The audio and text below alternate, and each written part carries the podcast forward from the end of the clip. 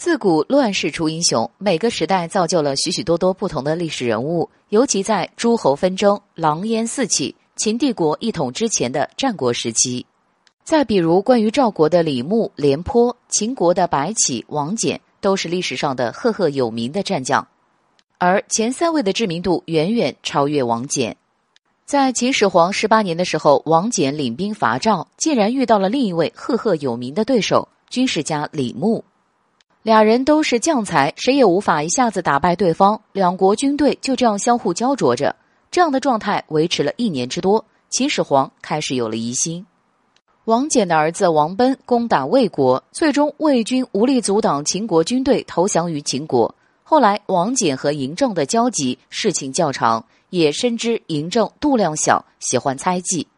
于是就在出征前向王上讨要封赏。出关行军的路上，他甚至五次派人向秦王请求赐给家族良田，使他的子孙后代生活能得到富足的生活保障。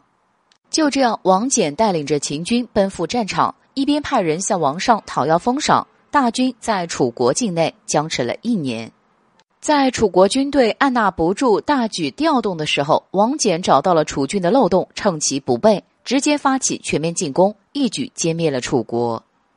在秦统一全国的战争结束后，无论秦始皇给他多高的官和封赏挽留他，王翦都是去意已决，最终告老还乡，安心养老去了。就这样，他成为了古代为数不多功成而退、得以善终的人。